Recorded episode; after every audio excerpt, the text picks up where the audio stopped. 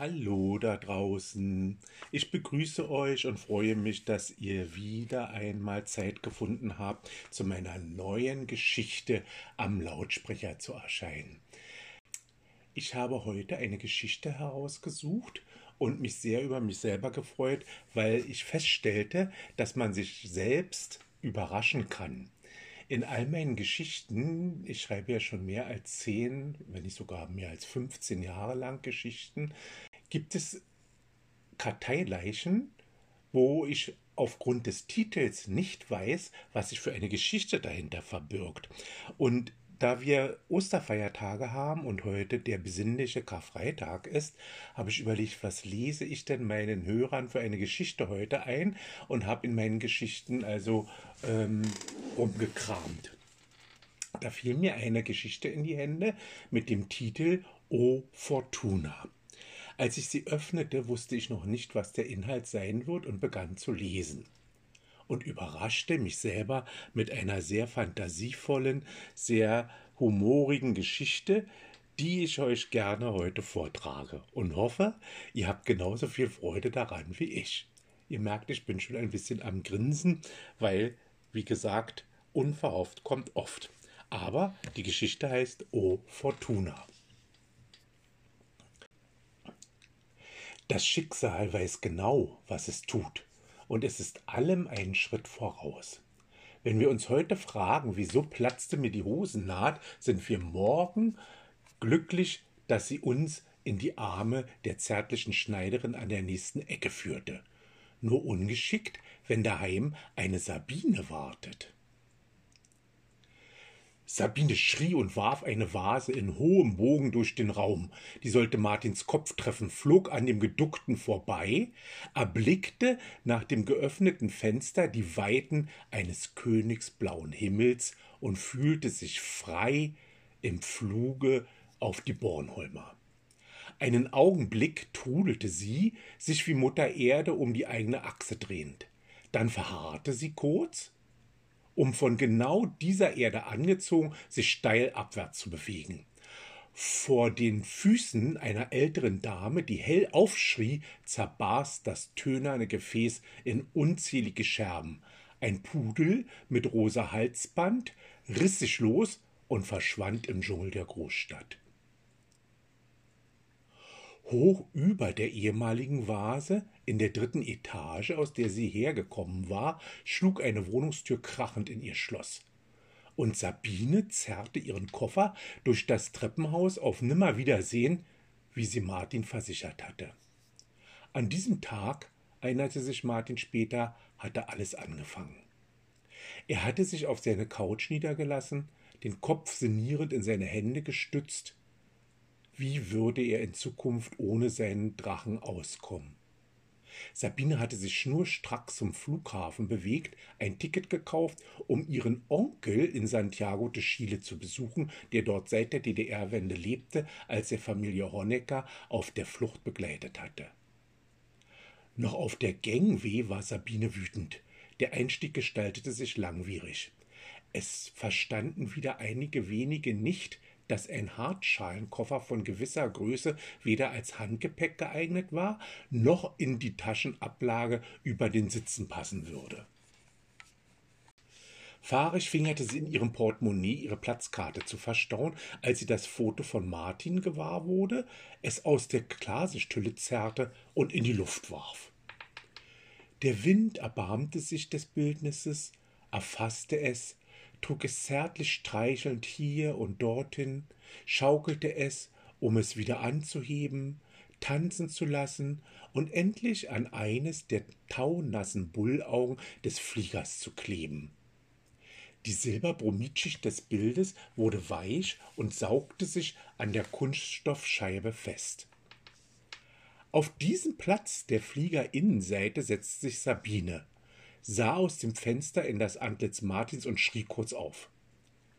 Unheimlich grinste Martin sie vom Ostseestrand winkend an.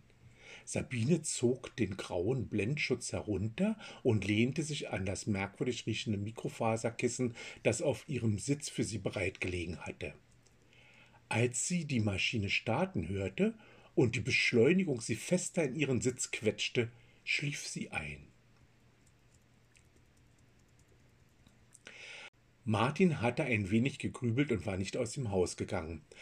Am nächsten Vormittag streifte er seine Jeanshose über, nahm den Schlüssel vom Regal und bewegte sich zum Ausgang, als ihn eine merkwürdige Unruhe erfasste. Er hatte das Gefühl, getrieben zu werden. Er betrat die Straße, wo ein Staffordshire Terrier saß, als hätte er auf ihn gewartet und hechelnd grinste. Das Tier erhob sich jaulend und freudig, mit dem schwanzlosen Hinterteil wackelnd. Dann folgte ihm der Hund über das Mosaikpflaster der Bornholmer. Nicht, dass Martin Angst vor Hunden gehabt hätte, aber so ein großer, von einer Rasse, die in den Medien als Kampfhundrasse berüchtigt war, direkt hinter ihm, war beklemmt. Blieb Martin stehen, rührte sich der Koloss auch nicht sah Martin dem Hund in die Augen, legte der sich ab und winselte. Martin hatte Schweiß auf der Stirn. An einem Drogeriemarkt vorbeilaufend erschrak er wegen eines angeleinten Pinschers, der ihn anbellte. Das Tier zerrte an seiner Leine, als wolle es sich erhängen. Als Martin eilig weiterlief, verfiel das kleine Hündchen in herzzerreißendes Winseln. Ihm fiel nach weiteren vier Straßenzügen bei einem unauffälligen sich Umblicken auf, dass er zwischenzeitlich drei Hunde im Schlepptau hatte. Stoßartig kichernd und gleichzeitig rot werdend erinnerte er sich an Erzählungen seines Großvaters, wie närrische Rüden läufige Hünden verfolgten. Das konnte ja nun nicht sein. Oder hatte sich Sabine auf seine Jeanshose gesetzt und eine für Hunde wohlriechende Marke hinterlassen? Er eilte in ein Schokoladengeschäft. Kaum hatte er die Tür geschlossen, drückte er seine Nase an der Glasscheibe der Tür platt und zählte die Hunde. Die Verkäuferin fragte gedehnt Kann ich Ihnen helfen? Martin zählte bis sieben und keinesfalls nur Rüden, soweit er das erkennen konnte.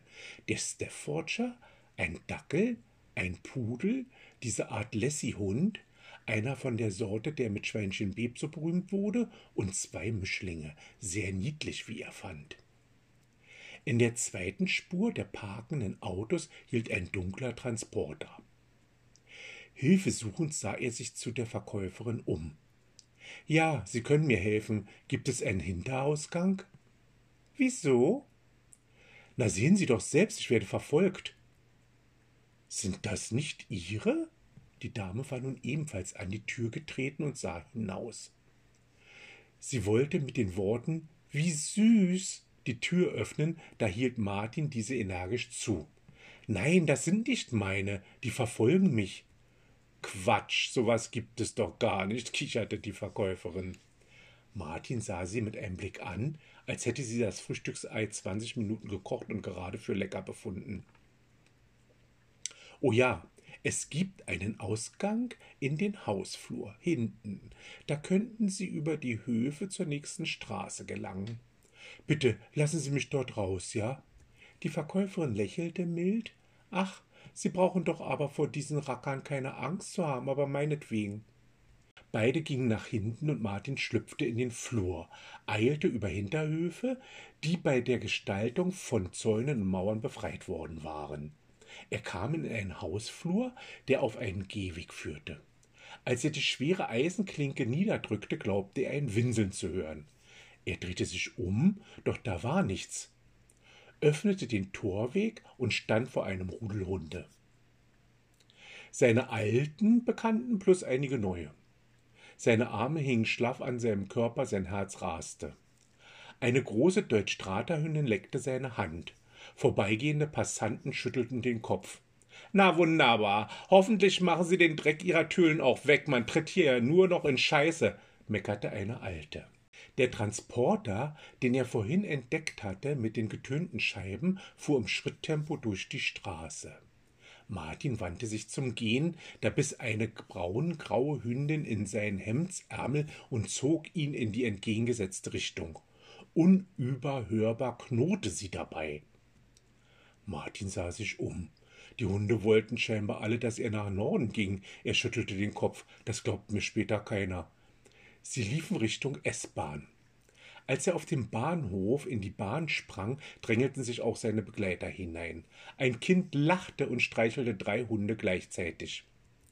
In der Mitte des Wagens stand ein kleiner gebeugter Mann.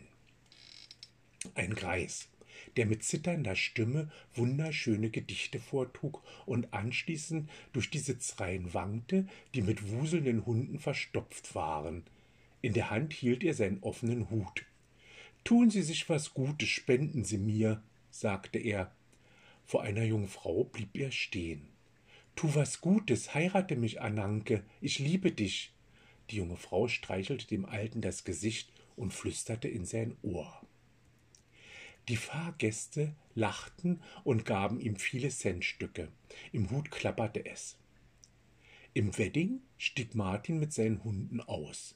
Sie kamen bei dem dortigen großen Pharmakonzern an. Die Tiere scharten auf dem Pflaster vor einem Seitengebäude. Martin spähte durch die Fenster im Souterrain. Noch mehr Vierbeiner.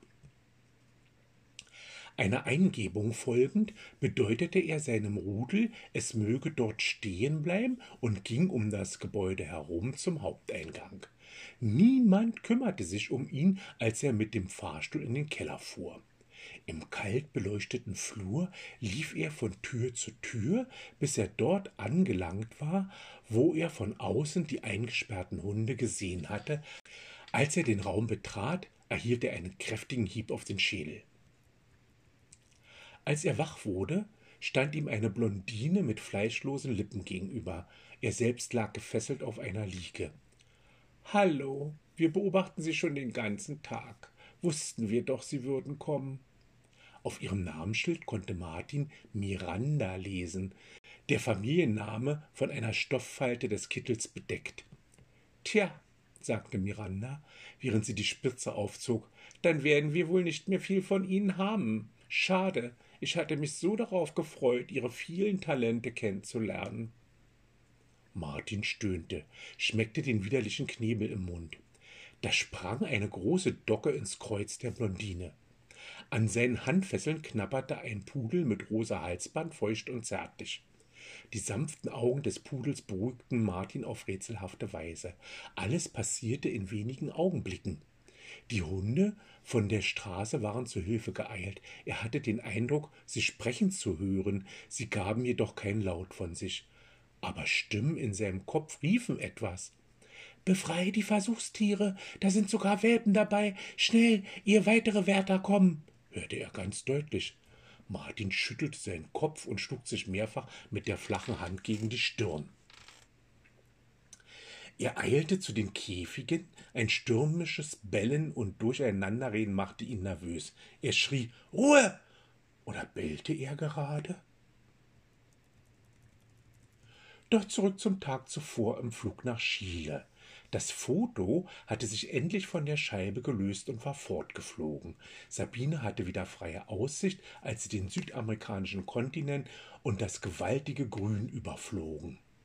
Die Fotografie flatterte hinab direkt in die Arme von Tamaenta, dem weisen Mann eines unbekannten Stammes mitten im Amazonas. Dieser Volksstamm war seit Generationen damit beschäftigt, Götzen zu schaffen. Seit Erdengedenken wurden in Ritualen mit Beschwörungsgesängen Götter erzeugt. Das Foto, das sie heute gesandt bekommen hatten, bildete den Mittelpunkt für die Zeremonie zur Schöpfung des Gottes der Wolfstiere. Ich hoffe, euch hat die kleine Geschichte gefallen möchte noch einmal anfügen, dass sie zu einem Monatsthema des Schreiblos Verlages entstand und das Thema war damals ein Textfragment, zu dem man einen Text schreiben sollte. Und dieses Textfragment lautete Tja, sagte Miranda, während sie die Spitze aufzog, dann werden wir wohl nicht mehr viel von Ihnen haben. Schade, ich hatte mich so darauf gefreut, Ihre vielen Talente kennenzulernen. Und daraus war diese Geschichte entstanden. Ich wünsche euch schöne Osterfeiertage. Auf Wiederhören, euer Bernd.